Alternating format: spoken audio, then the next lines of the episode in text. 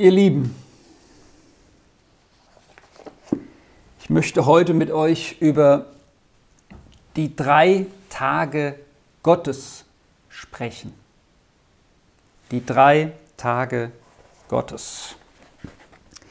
Die Bibel gibt ja auch Vorlage für viele Dinge in, ähm, in unserer Sprache, die wir übernommen haben als Sprichworte. Und so gibt es zum Beispiel auch das ähm, Wort ähm, ewig und drei Tage. Ich gehe mal von aus, das ist aus der Bibel entnommen. In der Ewigkeit muss man eigentlich nicht noch drei Tage hinzufügen, aber so sagt man bisweilen.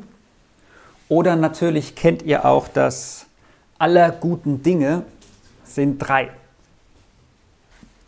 Wir sind ja von Ostern her jetzt gekommen und Ostern ähm, ist ja das große Fest zusammen mit der Kreuzigung von Jesus und mit der Auferstehung. Das Fest, ähm, an dem wir feiern, dass Jesus unsere Schuld auf sich genommen hat und auferstanden ist. Und in der Bibel finden wir drei Ankündigungen, die Jesus seinen Jüngern gibt von dieser Auferstehung als Ankündigung damit die Jünger vorbereitet sind. In der Bibel sind die häufig überschrieben mit die drei Leidensankündigungen Jesu. Im Matthäusevangelium im 16. Kapitel startet das. Kapitel 16 in Vers 21. Und Jesus wiederholt dasselbe mit leicht anderen Worten, aber vom Thema genau dasselbe. Dann in Kapitel 17 Vers 22, wenn wir nur das Matthäusevangelium nehmen, und dann noch in Kapitel 20 ab Vers 17. Er sagt, und das möchte ich einmal aus der zweiten Leidensankündigung von Jesus lesen, er sagt in Matthäus 17 ab Vers 22, als sie zusammen nach Galiläa kamen, sagte Jesus zu ihnen, der Menschensohn wird ausgeliefert werden in die Hände von Menschen und sie werden ihn töten und am dritten Tag wird er auferweckt werden. Da wurden sie sehr traurig. Jesus kündigt seinen Jüngern an, dass das geschehen wird, was wir vom Rückblick her wissen, nämlich dass er leiden wird müssen, ausgeliefert an Menschen, dass er getötet wird, Karfreitag dann, und am dritten Tag, das ist dann der Sonntag, auferweckt. Warum ist es der dritte Tag? Weil im jüdischen auch schon ein angebrochener Tag ein ganzer Tag ist. Das heißt, am Freitag wurde er während der Helligkeit gekreuzigt, der erste Tag, auch wenn der Tag dann schon langsam zur Neige ging.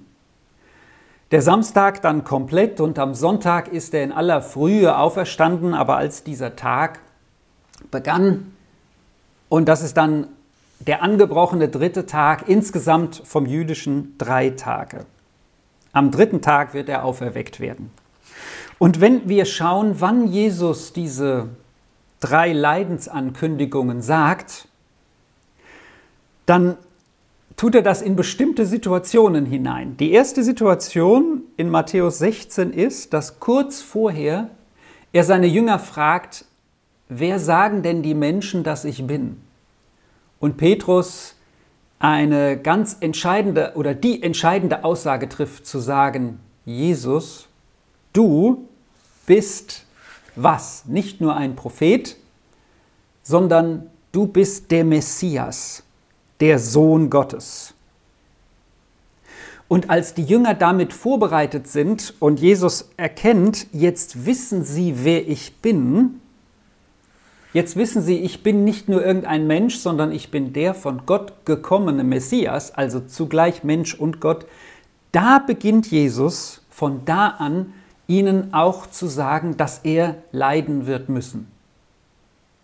Das heißt, er sagt das aufgrund der Basis ihrer Erkenntnis, er ist der Sohn Gottes. Denn damit hatten sie eigentlich eine andere Assoziation, eine andere gedankliche Verbindung. Sie sind davon ausgegangen, dass Jesus gleich oder bald die Macht anstreben wird im römischen Reich. Also dass er nicht wird leiden müssen, definitiv nicht. Aber er kündigt ihnen das an. Das zweite Mal, da war er kurz vorher auf dem Berg der Verklärung. Die drei Jünger, Petrus, Jakobus, Johannes, haben seine Herrlichkeit gesehen und danach heilt er einen vom Dämon besessenes Kind und befreit ihn von diesem Dämon. Die Jünger sind also ganz außer sich von dem, was sie sehen. Jesus kommt mit der Leidensankündigung. Und die dritte Ankündigung, die Jesus gibt, ist, als sie auf dem Weg nach Jerusalem sind. Auf dem Weg dahin, wo die Jünger ja damals dachten, jetzt wird mit diesem Messias die Herrlichkeit anbrechen. Was würdet ihr denn sagen? Was haben diese drei Dinge gemeinsam von, von der Art her, diese Ereignisse, aufgrund dessen Jesus dann ihnen diese Ankündigung seines Leidens gibt und seiner Kreuzigung? Was haben diese gemeinsam, dieses Erkennen, er ist der Sohn Gottes, dieses Heilungswunder und der Zug nach Jerusalem? Was werden die Jünger für eine Stimmung gehabt haben, nachdem diese Dinge jeweils ausgesprochen oder gesagt worden sind? Nur vielleicht eine hohe Erwartungshaltung. Mhm. Hohe Erwartungshaltung, sehr gut. Ich denke, das fasst das gut zusammen, was du sagst. Die Jünger waren so begeistert von dem, was als nächstes passieren wird, dass Jesus sie, und ist das nicht ein bisschen unfreundlich von ihm, aber es ist leider realistisch von dem, was passiert, er sie wieder ein Stück runterstuft. Er sagt, Moment, ihr seid jetzt begeistert, dass ich der Sohn Gottes bin, das bin ich, aber schaut mal, was ich erleben werde.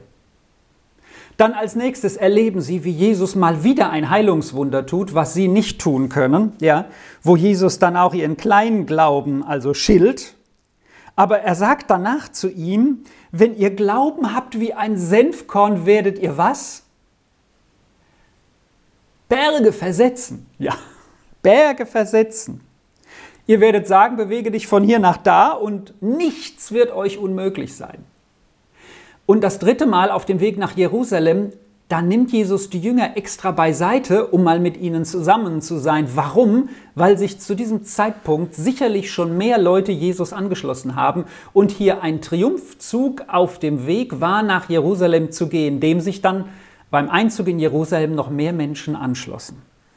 Also auf dem Höhepunkt ihrer Gefühle, auf dem Höhepunkt ihrer boah, wir sind mit dem absoluten Besten unterwegs, den es überhaupt auf der ganzen Erde gibt, in der ganzen Weltgeschichte. Da hinein sagt Jesus, und beim dritten Mal, wo er das ankündigt, nimmt er sie extra beiseite, um ihnen das nochmal einzuschärfen und sagt zu ihnen drei grundsätzliche Aussagen, nämlich, der Menschensohn wird ausgeliefert werden in die Hände von Menschen. Sie werden ihn töten, das zweite, und am dritten Tag wird er auferweckt werden. Als Jesus ihnen das zweite Mal sagte, heißt es, da wurden sie sehr traurig. Warum wurden sie denn eigentlich traurig? Warum haben sie sich aufgrund dieser Aussage nicht gefreut? Wenn wir uns diesen Text angucken, der wird zwar in meiner Bibel überschrieben mit Leidensankündigung. Aber was habt ihr denn, wenn ihr eine Bibel vielleicht vor euch habt, dafür eine Überschrift? Oder warum würdet ihr sagen, sind denn die Jünger da nach dieser Aussage traurig geworden? Hätten die sich nicht eigentlich vielleicht freuen müssen sogar? Oder können? Was habt ihr denn für eine Überschrift bei euch in der Bibel stehen dort?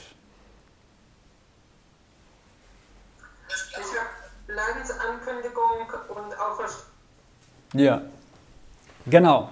Ich glaube, die haben sich erhofft, dass, dass Jesus hier auf der Erde mehr, mehr, er hat ja schon viel getan, aber ich glaube, sie, sie dachten, er wird der, der König auf, auf der Welt. Also, mhm. ja. Ja, ja. Das ist das, was ich meinte mit der Erwartungshaltung. Dass es ganz anders kommt, als sie es erwartet haben. Mhm. Richtig. So, Und es ist trotzdem irgendwie schräg. Sie blicken nicht über das hinaus, was hier an ersten zwei Ankündigungen kommt, nämlich, dass Jesus den Menschen ausgeliefert wird. Hier in der zweiten Leidensankündigung sagt er das, Matthäus 17 ab Vers 22. Jesus, der immer Herr der Lage war, begibt sich, so sagt er, hier in die Hand von Menschen. Er gibt die Verfügung über sich selbst, kann man sagen, ab und wird dann als nächstes gekreuzigt. Und hier finden wir schon wieder drei Dinge, nämlich dass er ausgeliefert wird, dass er oder leiden wird müssen, dass er dann getötet wird und dass er aber am dritten Tag auferweckt wird. Deswegen die drei Tage Gottes. Er wird am dritten Tage auferstehen. Habt ihr einen anderen Bezug oder wisst ihr einen anderen Bezug zu drei Tagen, den es in der Bibel gibt, auf den Jesus vielleicht sogar Bezug nimmt? So wie Jona drei Tage und Nächte im Bauche des Fisches war. Mhm. Genau. Das ist die Hauptverbindung, die Jesus zieht. Er sagt das auch in einem der Evangelien mindestens dass genauso wie Jona drei Tage im Fisch war, auch er drei Tage, ich sag mal, nicht da sein wird. Im Jona steht das, das ist ein Prophet im Alten Testament, im zweiten Kapitel, in Vers 1 schon, da ließ der Herr einen großen Fisch kommen, der Jona verschlingen sollte, und drei Tage und drei Nächte war Jona im Bauch des Fisches. Jesus sagt hiermit auch, dass diese Sache real gewesen war, genauso wie das bei Jona geschah. Ein Wunder Gottes, aber trotzdem, so bestätigt Jesus das. Was war denn mit Jona? Will uns das mal einer kurz sagen? Warum ist Jona denn im Fisch gelandet? Was hat Gott denn damit bezweckt, dass er im Fisch landet? Er ist ja weggelaufen von dem Auftrag, den Gott ihm gegeben hat in eine ganz entgegengesetzte Richtung, wie Gott dachte, dass er gesagt hat zu ihm, dass er gehen soll. Ja? Mhm. Er war ja derjenige, der was verkünden sollte, eine Stadt, ähm, das ihm nicht gepasst hat. Dem Jonas selbst hat es nicht gepasst, dass er das sagt, weil er wusste, dass Gott es ewiger Anrechter macht, auch wenn er das verkündigt. Und er wollte das einfach nicht machen und da ist er einfach in eine andere Richtung gegangen. Ja. Mhm.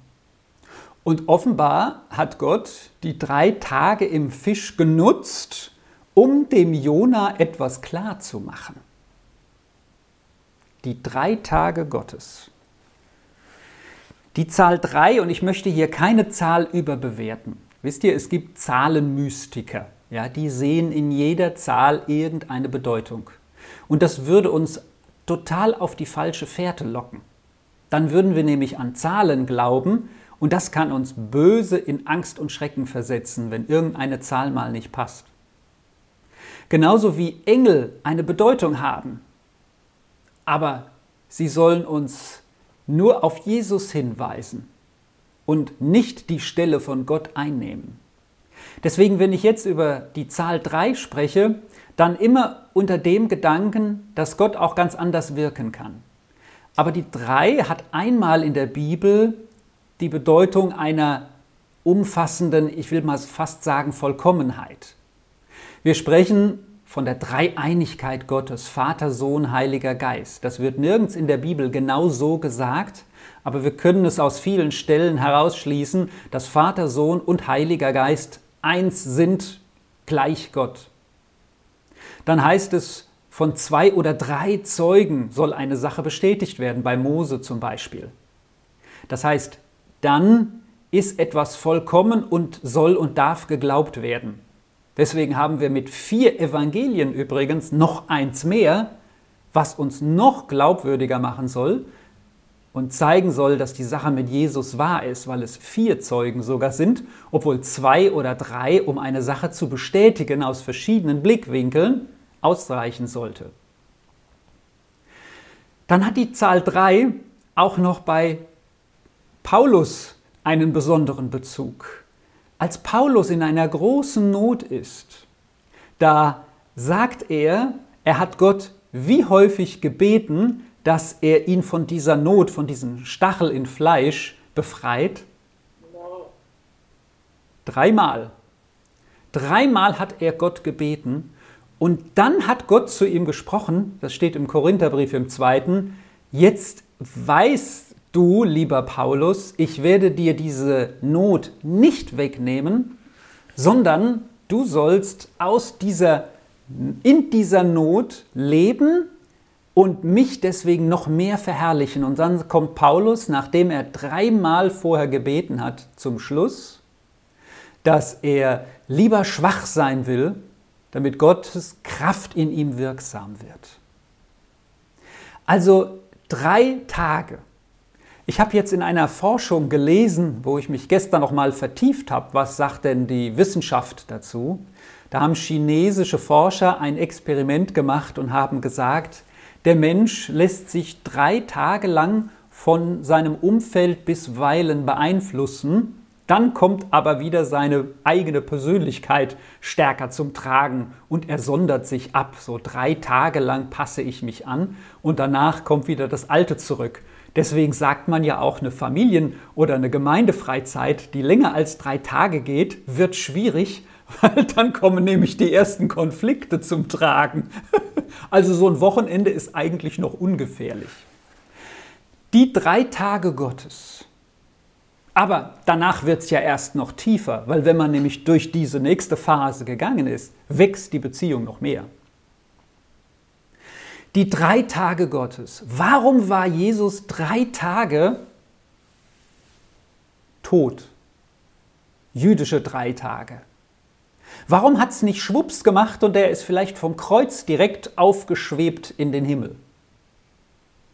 Ein ganz interessanter Bezug findet sich auch übrigens noch im Alten Testament bei Abraham, als er Isaak opfert. Da heißt es nämlich, als Gott ihm den Auftrag gibt, du sollst deinen einzigen Sohn, auf dem die Verheißung ruht, der weiteren Nachkommenschaft, Familien, also das Volk Israel dann, er soll diesen opfern da würde jeder sagen, ist doch verrückt, kann Gott nicht wollen, aber Abraham zeigt seinen Gehorsam Gott gegenüber darin, dass er das tut. Und die Bibel sagt, als er drei Tagesreisen weg war, also ein ordentliches Stück weg von daheim, aber auch nicht ewig weit, da sah er den Berg, wo das Ganze geschehen sollte, was ja auch eine Vorschattung ist, ein Vorbild für das, was Jesus für uns getan hat, der nun tatsächlich sein Leben gegeben hat. Warum drei Tage. Es gibt im Alten Testament eine Stelle im Propheten Hosea im sechsten Kapitel, über die die Rabbinen, so habe ich gelesen, zur damaligen Zeit, also auch zur Zeit von Jesus, schwer gegrübelt haben. Es steht in Hosea 6 ab Vers 1. Ich lese das mal, ein prophetisches Wort, auch auf drei Tage. Hosea 6 ab Vers 1. Oder möchte das vielleicht mal jemand von euch lesen? Hosea 6, Vers 1 bis Vers 3 einmal. Kommt und lasst uns zum Herrn umkehren, denn er hat zerrissen. Er wird uns auch heilen, er hat geschlagen, er wird uns auch verbinden. Er wird uns nach zwei Tagen neu beleben am dritten Tag uns aufrichten, dass wir vor seinem Angesicht leben. So lasst uns ihn erkennen. Ja, lasst uns nachjagen der Erkenntnis des Herrn. Sicher wie die Morgenröte ist sein Hervortreten. Er kommt wie der Regen zu uns, wie der Spätregen, der die Erde benetzt. Dankeschön. Die Rabbinen, also die Forscher in der Bibel, biblischen Schrift im Alten Testament, haben sich damals überlegt, sag mal, was kann das bedeuten? Natürlich haben sie das auf ihr eigenes Volk bezogen, haben sich aber gefragt, was ist das?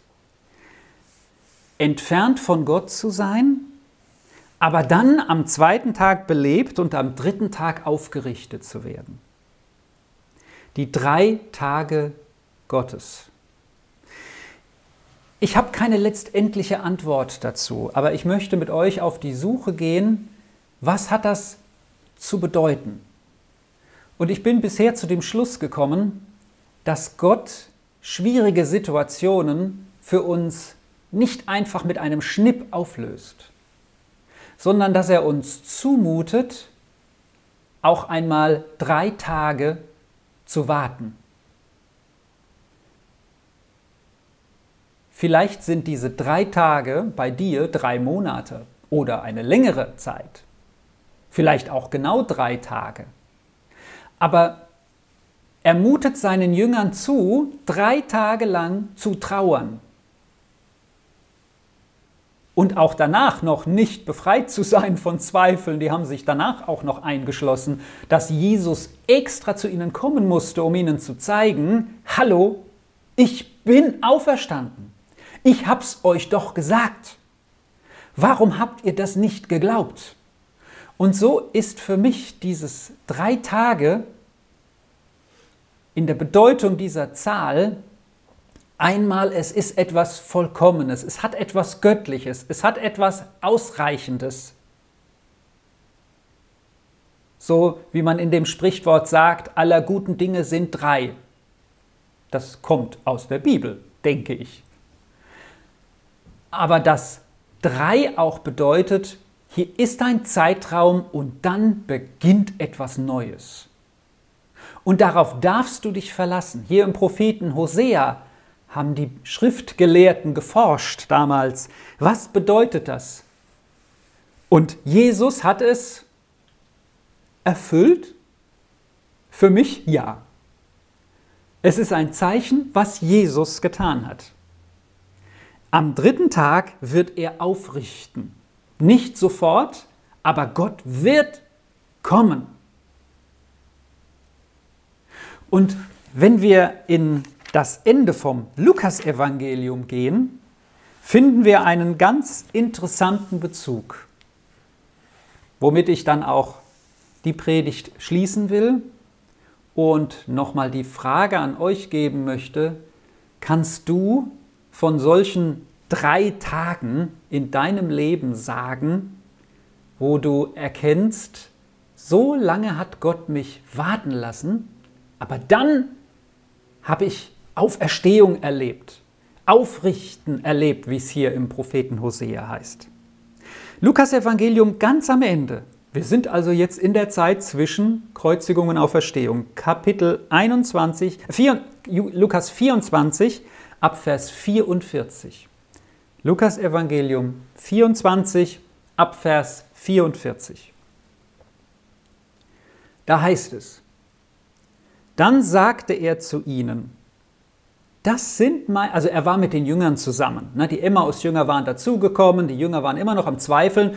Eben hatte Jesus extra was gegessen, um seinen Jüngern zu zeigen, ich bin kein Geist, hallo, ich bin wirklich auferstanden. Und dann sagt er hier, dann sagte er zu ihnen, das sind meine Worte, die ich zu euch gesagt habe, als ich noch mit euch zusammen war. Alles muss erfüllt werden, was im Gesetz des Mose und bei den Propheten und in den Psalmen über mich geschrieben steht. Dann öffnete er ihnen Sinn für das Verständnis der Schriften und sagte zu ihnen, so steht es geschrieben. Vielleicht will das gerade mal jemand weiterlesen von euch. Kapitel 46, ab dem, wo Jesus dann Bezug nimmt auf das, was er ihnen schon in diesen Ankündigungen gesagt hatte, ab Vers 46 bis 49. So steht es geschrieben, dass der Christus leiden wird und auferstehen von den Toten am dritten Tage und dass gepredigt wird in seinen Namen Buße zur Vergebung der Sünden unter allen Völkern. Von Jerusalem an seid ihr dafür Zeugen.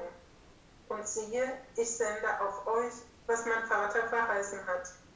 Ihr aber sollt in der Stadt bleiben, bis ihr angetan werdet mit Kraft aus der Höhe. Dankeschön. Ich finde hier interessant, das müssen wir jetzt nicht überbewerten, aber ich sehe hier, dass Jesus aus den drei Ankündigungen, die er vorher sagt. Er sagt, ich muss leiden, sterben und auferstehen. Leiden, den Menschen überliefert, in seiner dritten Leidensankündigung tut Jesus das nochmal konkretisieren. Er sagt, er wird ausgepeitscht werden, er wird gegeißelt werden, er wird den Heiden überliefert. Also alles das erleidet unter der Gewalt der Menschen. Das zweite ist, er wird dann sterben. Das dritte, er wird auferstehen. Und hier fasst Jesus das erste beide, das Leiden und Sterben in einem zusammen. Und er sagt, der Gesalbte wird leiden. Und dann kommt schon die Auferstehung, am dritten Tage auferstehen. Für mich ist es so, wie als wenn Jesus das Ganze jetzt vollkommen macht, indem er die ersten beiden Punkte zusammenfasst und den dritten Punkt jetzt neu macht. Die Auferstehung rutscht in die Mitte und er sagt, und in seinem Namen wird den Völkern Umkehr verkündet. Durch wen? Durch wen? Vers 48 durch dich und mich. Das heißt, Jesus sagt hier, es gibt, seit ich gestorben bin, eine neue Definition für meine Gegenwart. Ich werde nicht nur leiden, sterben und auferstehen, sondern jetzt geht's weiter. Ich werde euch aussenden und was bekommen wir? Dass wir überhaupt diesen Dienst tun können, von Jesus zu erzählen? Was bekommen wir, dass wir in diese enge Beziehung zu Jesus treten, obwohl Jesus nicht mehr persönlich bei uns ist wie bei den Jüngern? Was? Den Heiligen Geist. Den Heiligen Geist. Danke. Genau das wird hier angekündigt. Das heißt, es ist für mich so ein wunderbares Zeichen davon, Gott lässt uns manchmal oder vielleicht auch, dass wir weiterkommen in unserem Leben. Drei Tage, ähm, dass wir in uns gehen, dass wir vielleicht wie Paulus beten und eine Erkenntnis bekommen. Einen gewissen Zeitraum lässt er zu in unserem Leben, aber dann kommen wir in eine ganz neue, tiefere Beziehung zu ihm. Und wie der Prophet Hosea sagt, hier im Vers 3 haben wir es ja gelesen, bleib dran. Wir sind jetzt vielleicht in der Phase, wo wir noch nicht aufgerichtet wurden vom Herrn, aber wir sollen trotzdem und erst recht an ihm bleiben. Hosea dort im, im sechsten Kapitel, wo, wo es heißt, äh, so lasst uns ihn erkennen und jagen nach der Erkenntnis des Herrn.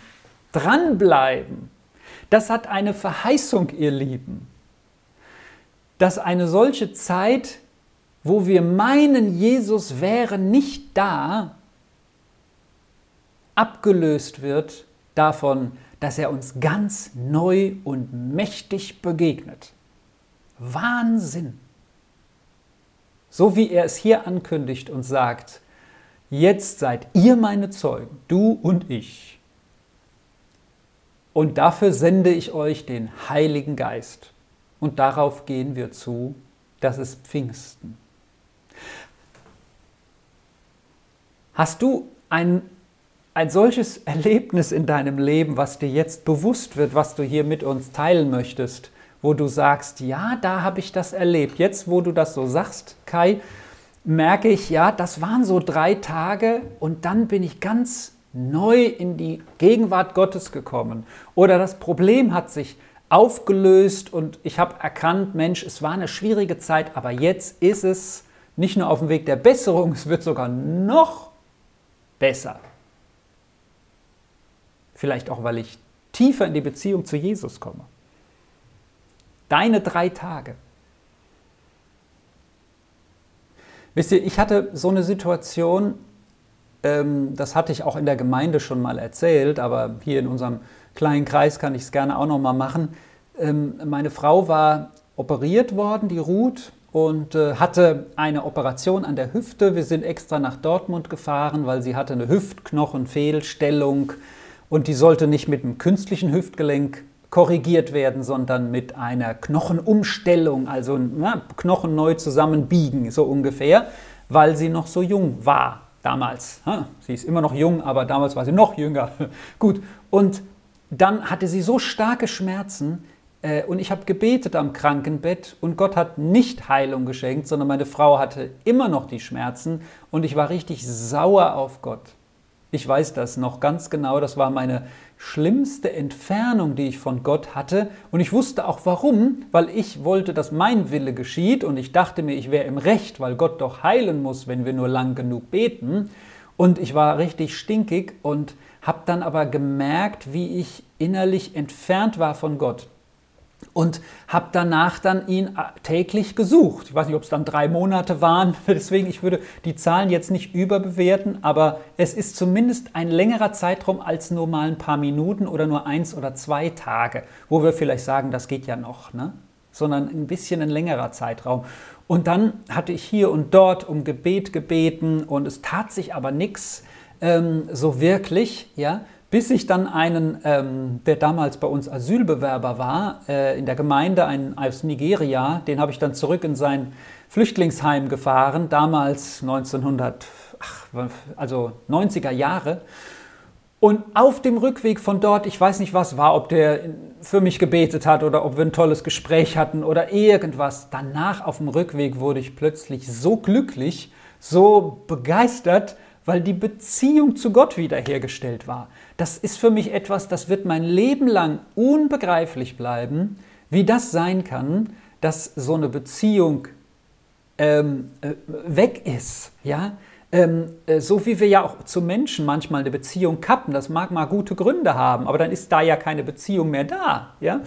Und dann war sie wieder da und noch viel intensiver. Also wie ich so gestern wirklich gerungen habe, was habe ich denn, wo sind denn vielleicht drei Tage von mir gewesen? habe ich gesagt, das waren meine drei Tage. Ja, oder das waren drei Tage in meinem Leben, die länger waren als drei Tage, aber ein Zeitraum, wo Gott mich gelehrt hat, Kai, du musst mir überlassen, was ich tue. Bitte mich inständig, bleib dran. Also da ist absolut nichts dagegen zu sagen. Aber wann ich was wirke, das müssen wir Gott überlassen. Aber wir haben eine Zusage, dass er sich wirklich bestens um uns kümmert. Amen.